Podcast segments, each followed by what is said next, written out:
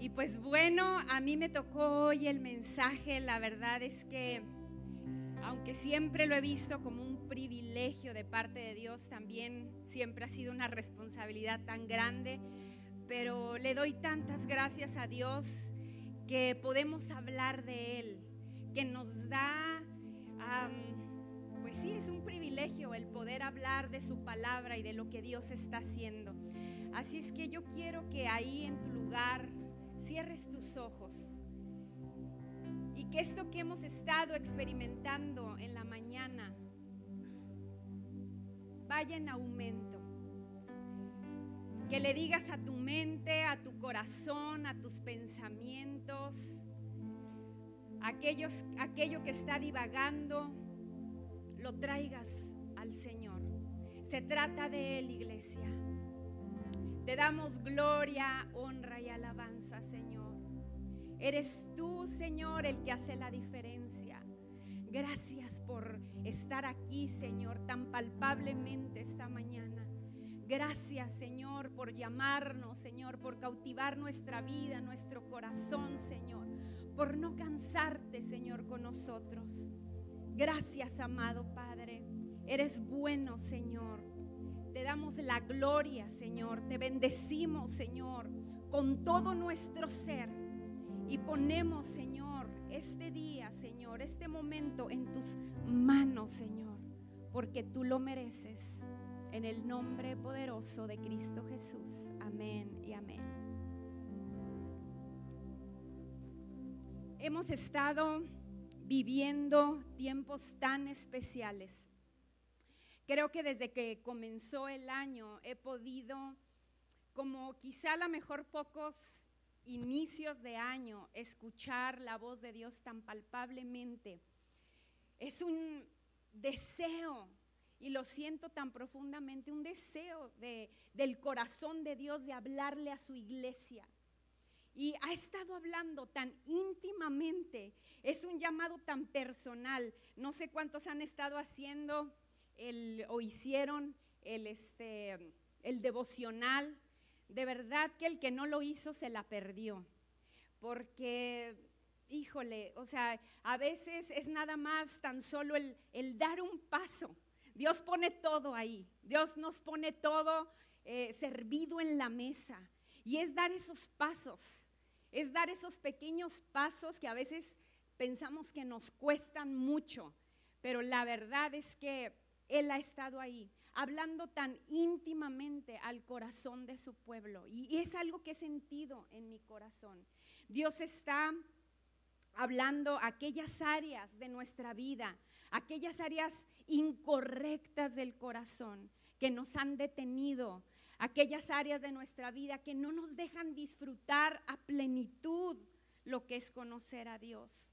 Creo que este tiempo es un tiempo de gracia, lo creo con todo mi corazón, pero una gracia especial, una gracia derramada en la iglesia para poder superar, para poder vivir en victoria, para poder ver las promesas de Dios en este tiempo difícil. El que, no sé si, ¿cuántos vinieron el viernes? A ver, álceme su mano, quiero ver. De verdad, gracias, la puede bajar. Qué hermosos momentos, de verdad. Dios prepara para nosotros. Este viernes recibimos una palabra de parte de mi esposo tan poderosa y eh, me confirmó mucho del mensaje que yo tenía para o que tengo para esta mañana. Y él habló del llamado de Eliseo. Me encantó esa parte en donde el profeta Elías, eh, cuando, cuando deja a su sucesor, que es el profeta Eliseo, Eliseo le pide la doble porción de su espíritu. Y nosotros estamos en este tiempo viviendo tiempos de prueba, tiempos en donde nuestros ojos, en lo visible, se ve que estamos viviendo tiempos en donde el enemigo realmente quiere matar, hurtar y destruir. Lo podemos ver visiblemente. Pero también creo firmemente que esta generación este tiempo como iglesia, estamos viviendo tiempos en donde estamos siendo llenados y estamos siendo saciados, renovados, en donde Dios nos está dando esa doble porción de su espíritu para ver lo que Dios puede hacer a través de una iglesia que le cree. Me encantó de verdad la palabra y eh, mi esposa decía, tiempos difíciles, medidas extravagantes. Eliseo sería el sucesor de Elías. Y era como en ese tiempo Dios se presentaba a su pueblo, porque el deseo de Dios es siempre hablar a su pueblo. El deseo de Dios es que tú no estés dando tumbos en la vida. El deseo de Dios es que tú puedas escuchar claramente su voz para mostrarte el camino por el cual debes andar. Y en ese tiempo, eh, eh, el, eh, Eliseo dice, ahí habló mi esposo que Elías hizo 14 milagros, pero con la doble porción de su espíritu, Eliseo hizo 24 milagros.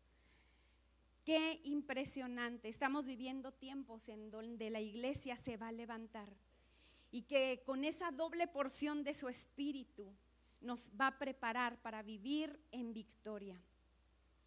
Y eso me lleva a una historia que esta semana de verdad que la traje tanto en mi corazón.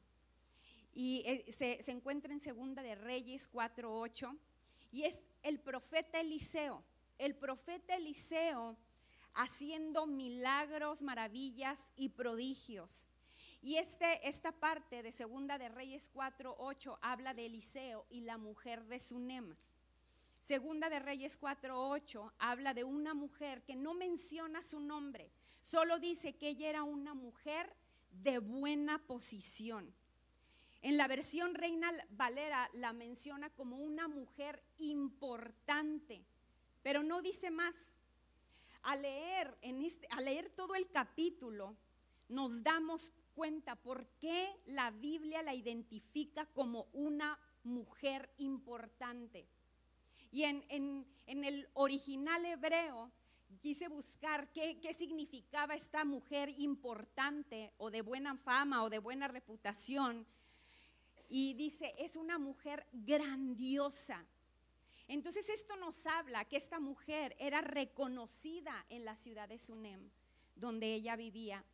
Y de hecho, muy pocas personas en la Biblia son conocidas como una mujer importante, porque recuerden que en ese tiempo la mujer pues no tenía gran valor.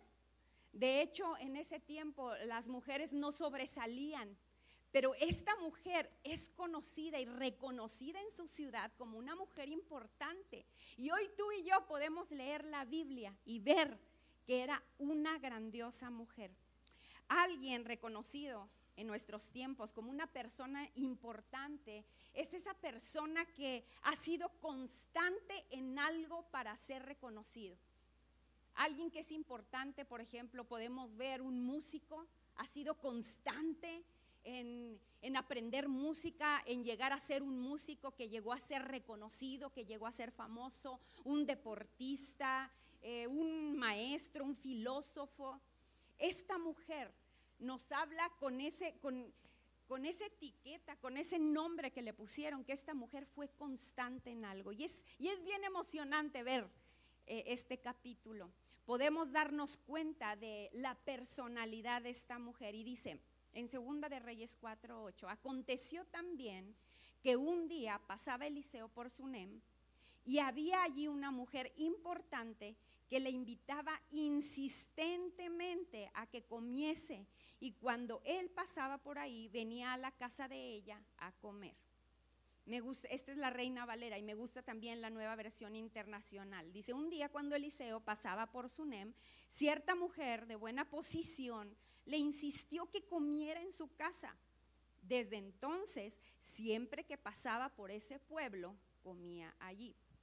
Entonces, este, tan solo este versículo nos habla de una característica de esta mujer. Esta mujer fue insistente y fue por eso que el profeta Eliseo, siempre que pasaba por ahí, comía en su casa.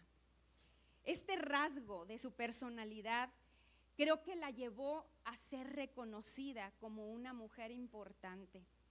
y que hizo que el profeta Eliseo llegara a su casa y comiera ahí. Y me encanta esta palabra, siempre que pasaba por ahí.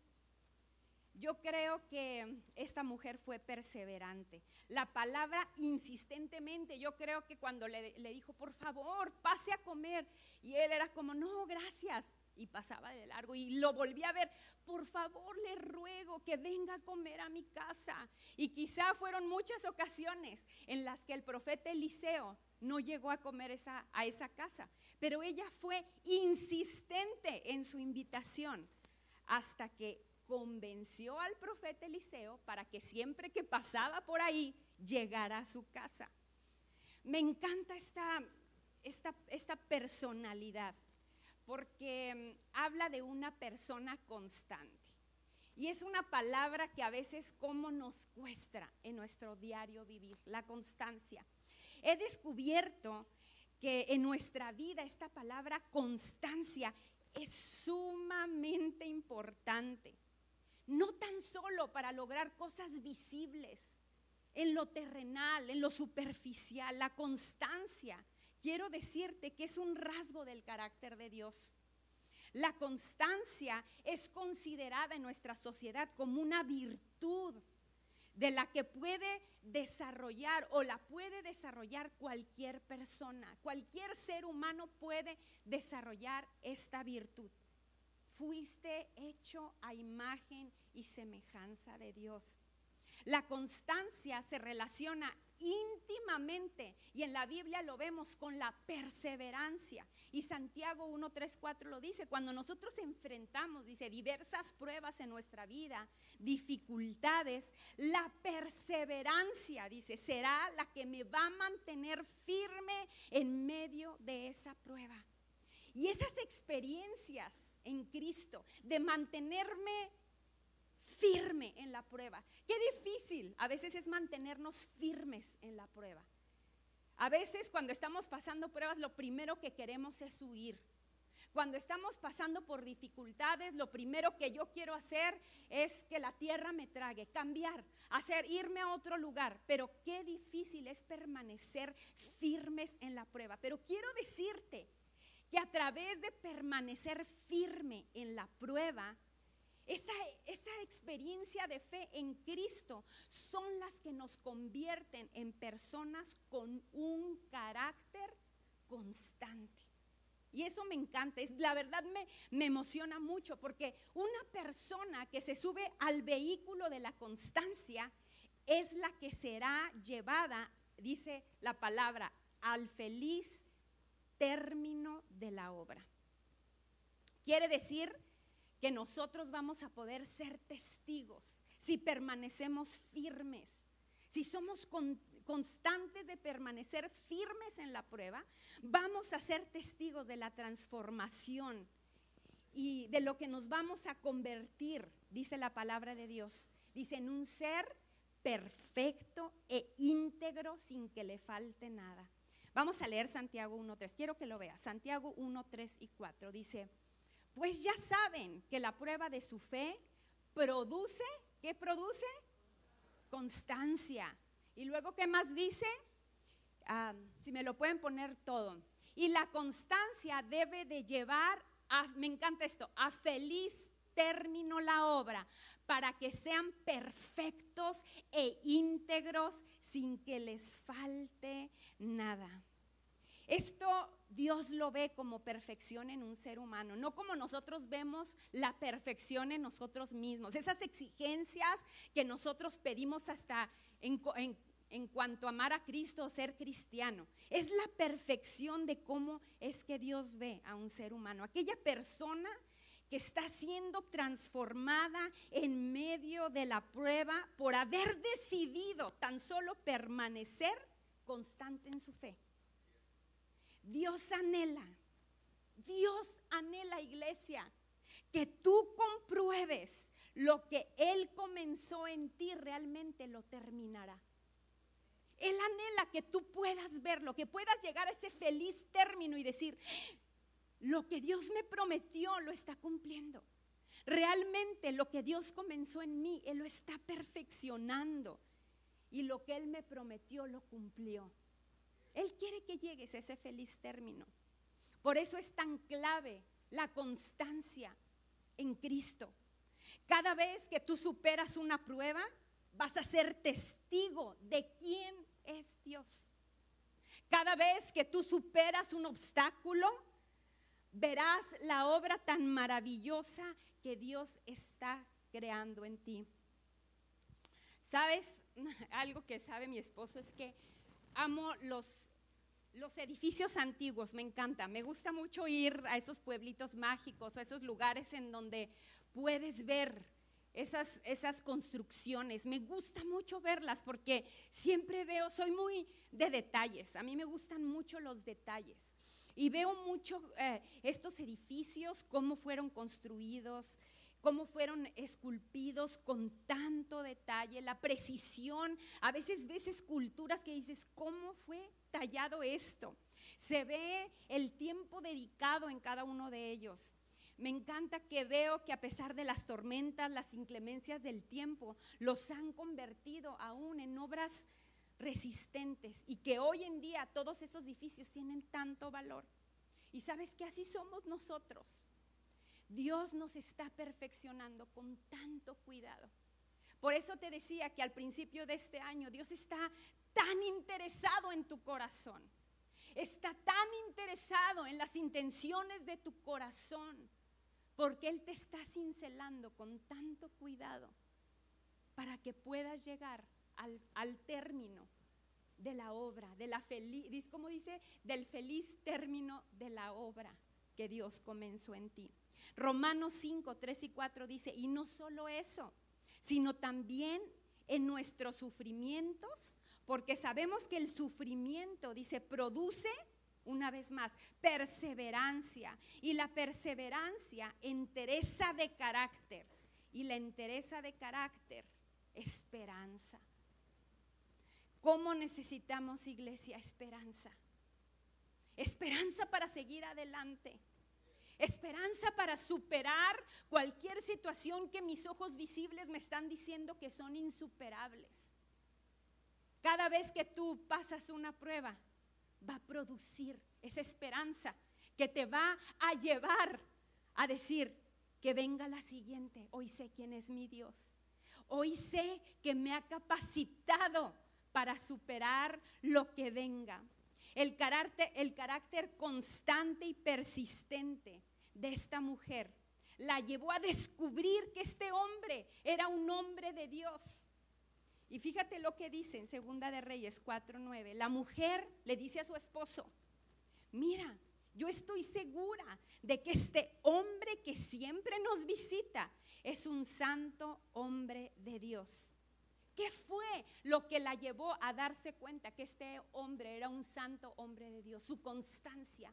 Me imagino que lo veía pasar siempre. Algo le llamó la atención de este hombre. Dijo, este hombre hay algo extraordinario en él. Y la llevó a invitarlo insistentemente a que fuera a comer a su casa. Y no quiero que olvides cómo era la cultura en ese tiempo. La mujer no podía hablar con un hombre, mucho menos invitarlo a su casa. Pero ella vio algo en este hombre y me encanta la sabiduría y la astucia de esta mujer, de esta mujer. Le, le dice a su esposo, mira, lo hace parte, estoy segura de que este hombre que siempre nos visita es un santo hombre de Dios. La convivencia con este hombre constante, con este hombre de Dios, seguramente cuando estaba a la mesa con ella, cambió el ambiente de esa casa. Cambió, estaba quizá transformando su matrimonio. Pero estoy segura que estaba transformando su corazón. Tan así que ve lo que dice en el siguiente versículo. Le dice, hagamos un cuarto en la azotea. Vamos a hacerle un cuarto esposo en la azotea. Y pongamos allí una cama, una mesa con una silla y una lámpara. De ese modo, cuando nos visite, tendrá un lugar donde quedarse. No solamente la mujer lo invitó a que comiera y que cada vez que pasara por allí comiera con ellos en la mesa, sino que le dice a su esposo, vamos a hacer, ¿qué te parece O sea, ella no toma la decisión. Esta mujer de verdad me enseña tanto. Le dice, hace parte a su esposo. Le dice, vamos a hacerle un cuarto para que cada vez que pase este hombre de Dios se quede aquí. Este verso nos hace ver que estas experiencias que esta mujer empezó a tener con, con la presencia misma de Dios, no lo iba a dejar ir. La mujer coloca una habitación y coloca eh, cosas muy claves. Resalta una cama, una mesa, una silla, eh, una lámpara. Y quiero que sepas que esto habla de intimidad. Pero bueno, esa es otra plática porque de verdad que Dios me habló a través de eso y no me, no me quiero perder en esto. Pero lo que quiero resaltar de esto es que ella sabía que ese hombre representaba la presencia misma de Dios en su casa, en su vida, en su corazón. Puedo imaginarme esas pláticas largas que tenía con el hombre de Dios en su mesa que la motivaron a tomar una decisión extravagante, una decisión loca, aventada, para que pasara tiempo en su casa. Iglesia, el entregar nuestra vida al Señor no se trata de un solo día, una sola experiencia, un solo momento. No es como que en el momento que recibimos a Cristo, ese momento que fue tan especial, es todo lo que sucede en la vida de un cristiano. Ahí marca el comienzo. No es como que cada vez que vengo a la iglesia y adoro me pongo la ropa de un cristiano, pero cuando salgo me quito la ropa. Ser cristiano se trata de buscar constantemente la presencia de Dios. Quiero decirte, iglesia, que fuimos creados para estar donde Dios está. Porque fuiste creado, fuiste creado con el deseo de Dios de que seas amado y de Él, de, tú amarlo y que Él te ame. Una persona constante en su fe, en su devoción por Dios va a ser valiente para tomar decisiones. Cuando tú empiezas a experimentar quién es ese Dios en lo íntimo, vas a empezar a hacer cosas locas por Él. Eh, estas experiencias de fe te hacen salirte de tu zona de confort, de tu zona cómoda. Y es una persona que empieza realmente fuera de esa área a experimentar esa fe constante. En cambio, una persona que también puede ser constante, pero en su duda hacia Dios, se vuelve una persona temerosa, como olas que se las lleva el viento de un lado a otro. Un día está bien y al otro día está mal. Santiago 1, 6, 7 y 8 no lo dice así, dice, pero que pidan con fe, sin dudar, porque quien duda es como las olas del mar, agitadas y llevadas de un lado al otro por el viento. Quien es así, no piense que va a recibir cosa alguna del Señor. Es indeciso e inconstante en todo lo que hace. Ah, esto de verdad se me hace tan fuerte. Y, es como, yo lo veía así, es como los productos que compramos, ¿no? En el súper. Siempre te va a, venir una etiqueta atrás de cada producto que tú, que tú compras. Y puede decir como mantener en seco, ponerlo a temperatura ambiente, después de abierto refrigérese. Y esta, nos, esta etiqueta nos ayuda a tratar ese producto para que cumpla su propósito de la mejor manera en nuestro hogar. Y quiero decirte, tú tienes una etiqueta celestial y esa etiqueta dice, esta persona debe estar donde Dios está. Muchos pasan la vida buscando ese lugar ideal. ¿Dónde puedo estar mejor? ¿Qué iglesia será mejor? ¿Qué ciudad debo de estar? ¿Qué trabajo debo de tener? ¿Qué pareja me debo conseguir? ¿Debo de dejar a esta pareja? Este trabajo es el correcto. Muchas personas se la pasan buscando ese lugar ideal. Hoy quiero decirte, iglesia, deja de buscar ese lugar que tú crees ideal. Tu lugar es estar donde Dios está. Génesis nos dice que en el Edén se produjo una desconexión con nuestro Creador. Y cuando el ser, el ser humano decidió ser independiente, ahí se perdió esa intimidad. Pero en ese momento Dios comenzó ese plan perfecto, espectacular, que fue restaurar la intimidad. Por eso hoy tú y yo podemos levantar nuestras manos. Por eso podemos venir a la iglesia. Aquí es nuestro lugar perfecto, en la intimidad de Cristo. Jesús lo hizo posible. Lo que tu alma está buscando, consciente o inconscientemente, iglesia, no son posesiones, no son nuevas amistades, no es un cambio de ciudad, no son más seguidores, no es fama, no es otro hombre, otra mujer, drogas o más títulos. Quiero decirte que lo que tu alma está buscando es a Dios mismo. Tú quieres llenar esos vacíos, esas cosas que quizá en el momento las llenan, pero que te vuelven un cristiano indeciso, inconstante en todo lo que haces. Te convierte en una persona superficial.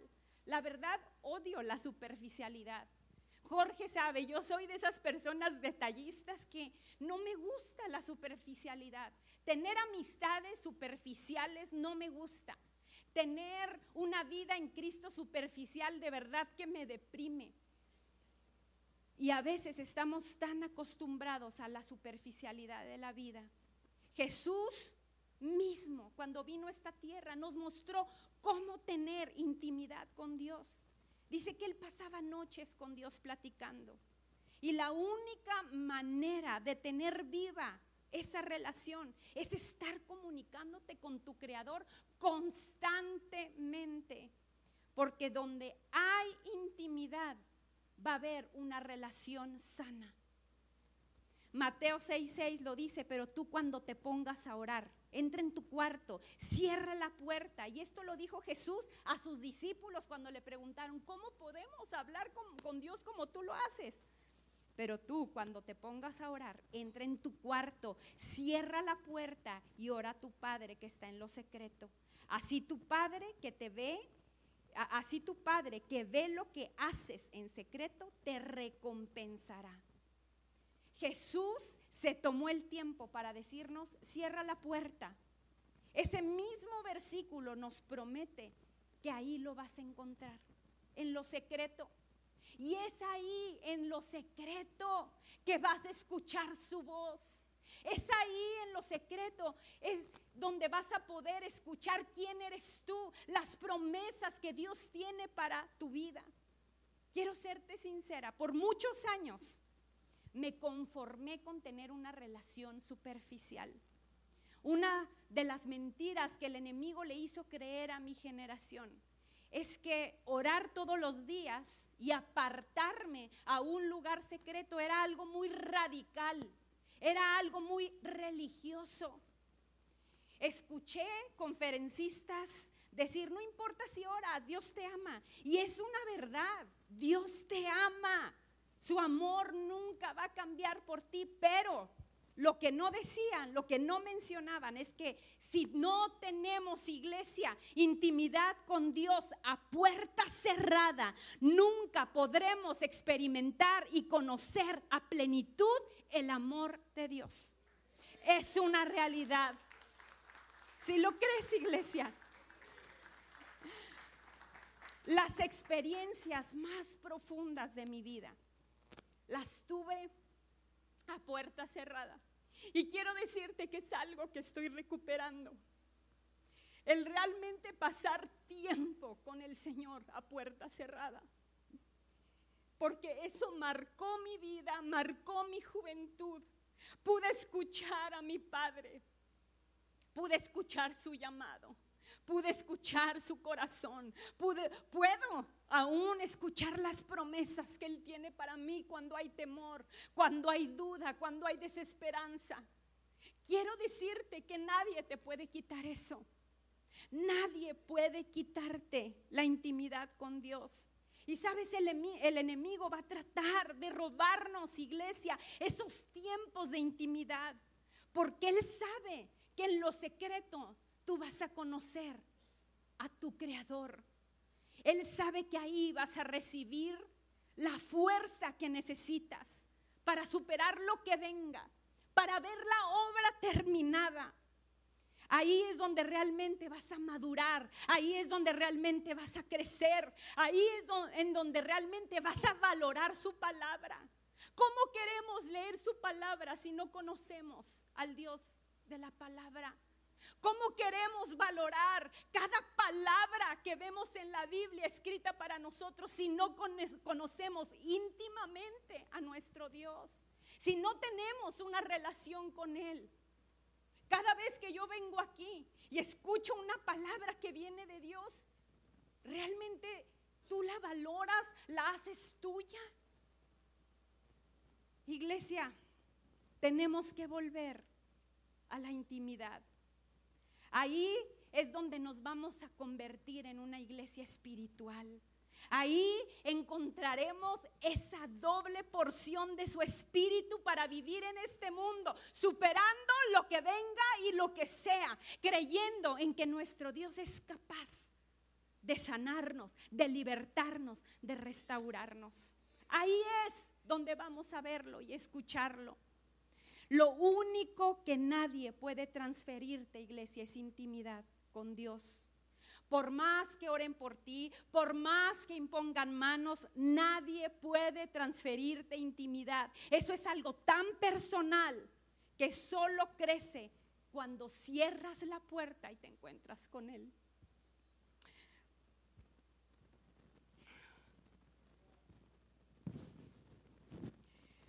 Sé que es un llamado para su iglesia. Volvamos, iglesia, a lo íntimo. Volvamos a ser esa iglesia espiritual que dejamos de ser. Esa iglesia que tan solo viene y recibe. Esa iglesia que solamente quiere vivir de estos momentos. Donde siento bonito. Se trata de Él, iglesia. El galardón más grande que tú vas a recibir en lo íntimo donde Él está es el mismo. Estamos esperando a que Él cumpla nuestros caprichos, a que Él responda a mi oración, mi necesidad, y Él lo hace. Pero quiero decirte que el galardón más grande, que el premio mayor es encontrarte con Él cara a cara. Ese es el galardón más grande, iglesia. Cierto día, dice en Segunda de Reyes 4:11, Eliseo regresó a Sunem y subió a ese cuarto para descansar. Y lo que aquí sigue de la historia, tan solo es el resultado de haberle dado a Dios la mejor parte. Esta mujer con una fe constante, esta mujer que invitó a, su, a este hombre valientemente, esta mujer que le hizo una habitación en su casa, Simplemente cuando tú lo lees, y quiero que en un tiempo lo leas, porque es hermoso lo que esta mujer experimentó. Esta mujer se encontró cara a cara con Dios mismo. Ella experimentó milagros, maravillas y prodigios. Y quiero que sepas que la fe de esta mujer fue probada en un momento en donde Dios había escuchado su corazón y había visto su necesidad y Dios la cumple y la suple, de repente le es arrebatada. Pero esta fe constante, esta perseverancia, esta búsqueda de esta mujer radical, valiente, la hizo ir tras, del, tras su Señor, porque ella sabía que ahí se encontraba el milagro. Esta mujer eligió la mejor parte. Vemos una actitud de esta mujer de contentamiento, de plenitud, porque eso es lo que hace la presencia de Dios. Cuando tú empiezas a pasar tiempo a solas con Dios, trae contentamiento, trae plenitud a tu alma. Y lo vemos con Marta y María, si recordarás esta parte de la Biblia, en donde vemos a una Marta afanada, sirviendo, dando, creyendo que ella estaba escogiendo la mejor parte, sirviendo. Y a veces cuántas veces pensamos que venir a la iglesia y tan solo servir es escoger la mejor parte. Quiero decirte que te vas a cansar. Por eso en este tiempo tenemos tan pocos servidores. Porque el servicio no nace de un corazón incorrecto. ¿Cuáles son las intenciones de tu corazón al servir en la iglesia? Muchas veces te vas a encontrar que servir en la iglesia es porque tengo que hacerlo, porque si no lo hago, ¿qué van a pensar de mí? Porque tengo que pagar algo por culpa para ser visto. ¿Por qué servimos a la iglesia? Ahí vemos cómo Marta le dice a Jesús, pero mira Jesús, ¿por qué María no vino conmigo? Ve, ella no sirve. ¿Y cuántas veces cuando tenemos un corazón incorrecto al servir, nos comparamos con otros, comparamos nuestro servicio. Pensamos que Dios me debe porque estoy sirviendo a la iglesia. Porque tenemos un corazón incorrecto al servicio. Pero Jesús le dice, calma, Marta. Calma, Marta. Me, encanta lo que le dice.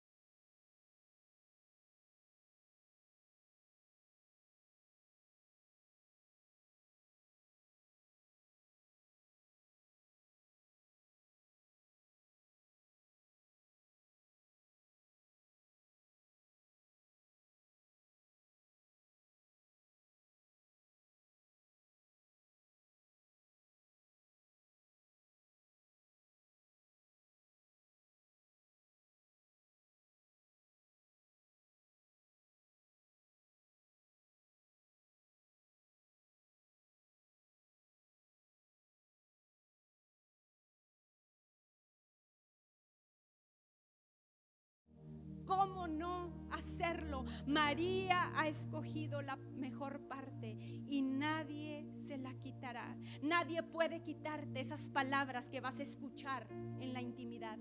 Nadie puede quitarte esa experiencia en donde vas a encontrarte con tu creador cara a cara y conocer a ese Dios que te creó. Nadie puede quitarte las palabras que te hicieron sonreír en ese día para superar el día a día. Nadie puede quitarte las promesas que vas a escuchar en lo íntimo, que te harán tener esperanza para ver un matrimonio restaurado, para ver a hijos volviendo a Cristo, para ver milagros, maravillas y prodigios. El hombre de Dios conoció la necesidad de la mujer de Sunem y ella fue testigo de lo que Dios podía hacer. Tu fe muchas veces ha sido probada y va a ser probada.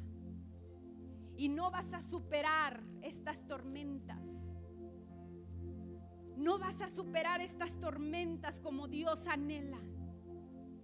Muchos están pasando por adversidades y se rinden, se rinden, huyen, no quieren ese trato. Te enojas con Dios y sabes qué? No vas a llegar a ver el término de la obra. Quiero decirte, iglesia, ve a lo íntimo, cierra la puerta, porque ahí vas a encontrar la fuerza para tener la esperanza segura y seguir el mayor galardón es encontrarnos cara a cara. En lo íntimo te vas a enamorar de tu Creador. Quiero que cierres tus ojos. Le quiero pedir al grupo de alabanzas y sube.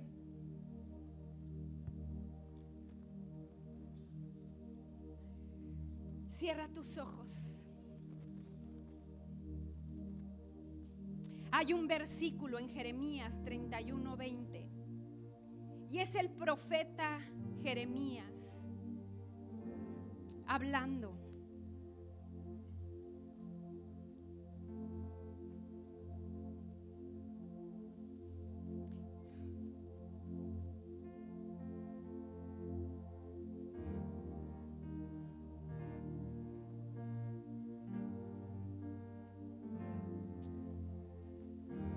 Hablándole a la tribu de Efraín y me encanta el corazón de nuestro Padre. Dice, ¿acaso no es mi hijo amado? ¿Acaso no es el niño a quien con el que me deleito? Cada vez que lo reprendo, vuelvo a acordarme de él. Por él mi corazón se conmueve, por él siento mucha compasión, afirma el Señor. Si tú le pones a ese versículo tu nombre, ¿acaso no es Telma? hija amada? ¿Acaso no es la niña en quien me deleito? Cada vez que la reprendo vuelvo a acordarme de ella. Por ella mi corazón se conmueve, por ella siento tanta compasión. Quiero que lo hagas tuyo porque ese es el corazón de Dios. Dios te ama. Estás en sus pensamientos constantemente. ¿Cómo no corresponder a ese amor?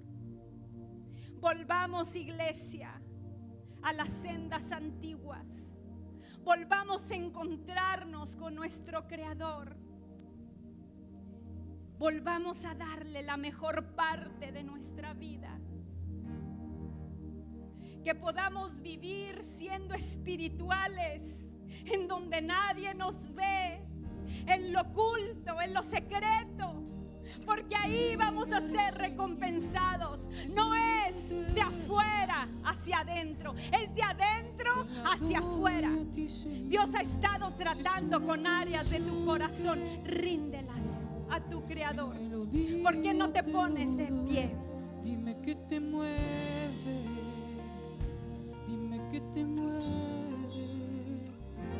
¿Qué es aquello que tienes que rendir al Señor? ¿Qué es aquello que tienes que entregarle al Señor que te ha estado hablando constantemente? Aquello que no quieres soltar. Aquello que te mantiene en tu intelecto seguro pero que no te deja darle el primer lugar a Dios en tu vida, en tu corazón, en tu hogar, en no apartar ese tiempo a solas con tu creador porque para ti es pérdida de tiempo. ¿Qué es aquello que tienes que entregar? Pasa este tiempo. El Espíritu Santo te lo ha estado diciendo. El Espíritu Santo ha estado hablando. Sí, Jesús. Te entregamos, Señor. Aquello, Señor. Te la doy a ti, Señor. Si es una canción que nos has estado pidiendo.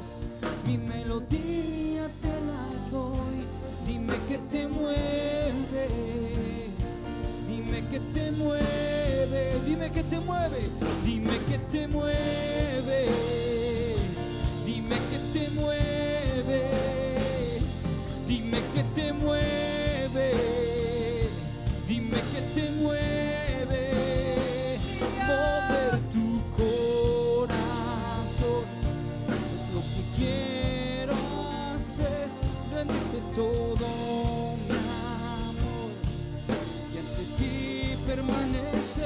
no importa el costo, Dios, te entrego todo solo a ti y solo a ti. Sabes, cuando empiezas a enamorarte del Señor, quieres pasar tiempo con Él. No importa el tiempo, No importa la distancia. Quieres estar con Él. Quieres pasar tiempo a solas con Él. Cuando estás enamorado, eso es algo que te mueve. Eso es algo que te mueve a ir, a apartar tiempo para estar con Él. A dejar todo y buscar su presencia. Le has preguntado al Señor, dime qué te mueve. Dime qué mueve Dime que puedo entregarte, que mueva tu corazón. Y eso lo dice una persona enamorada. Iglesia, enamórate de tu Creador. Porque para eso fuiste hecho. Estar donde Dios está. No vamos a poder ser una iglesia avivada. No vamos a poder ser una iglesia espiritual si no pasamos tiempo a solas con nuestro Creador. ¿Qué te mueve Dios?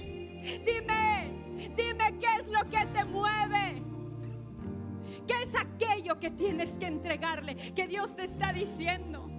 Cuando renuncies a eso, eso es lo que va a mover mi corazón son esas personas que hacen cosas radicales, que tienen una fe constante a pesar de la adversidad, lo que mueve el corazón del Señor. Eso es lo que Él busca, ese es el corazón perfecto. ¿Qué te mueve? Pregúntale una vez más, pregúntale. ¿Qué te mueve? Dime que te mueve. Dime que te mueve. Dime. Dime que te mueve. Dime que te mueve. Dime que te mueve. Si es una fragancia,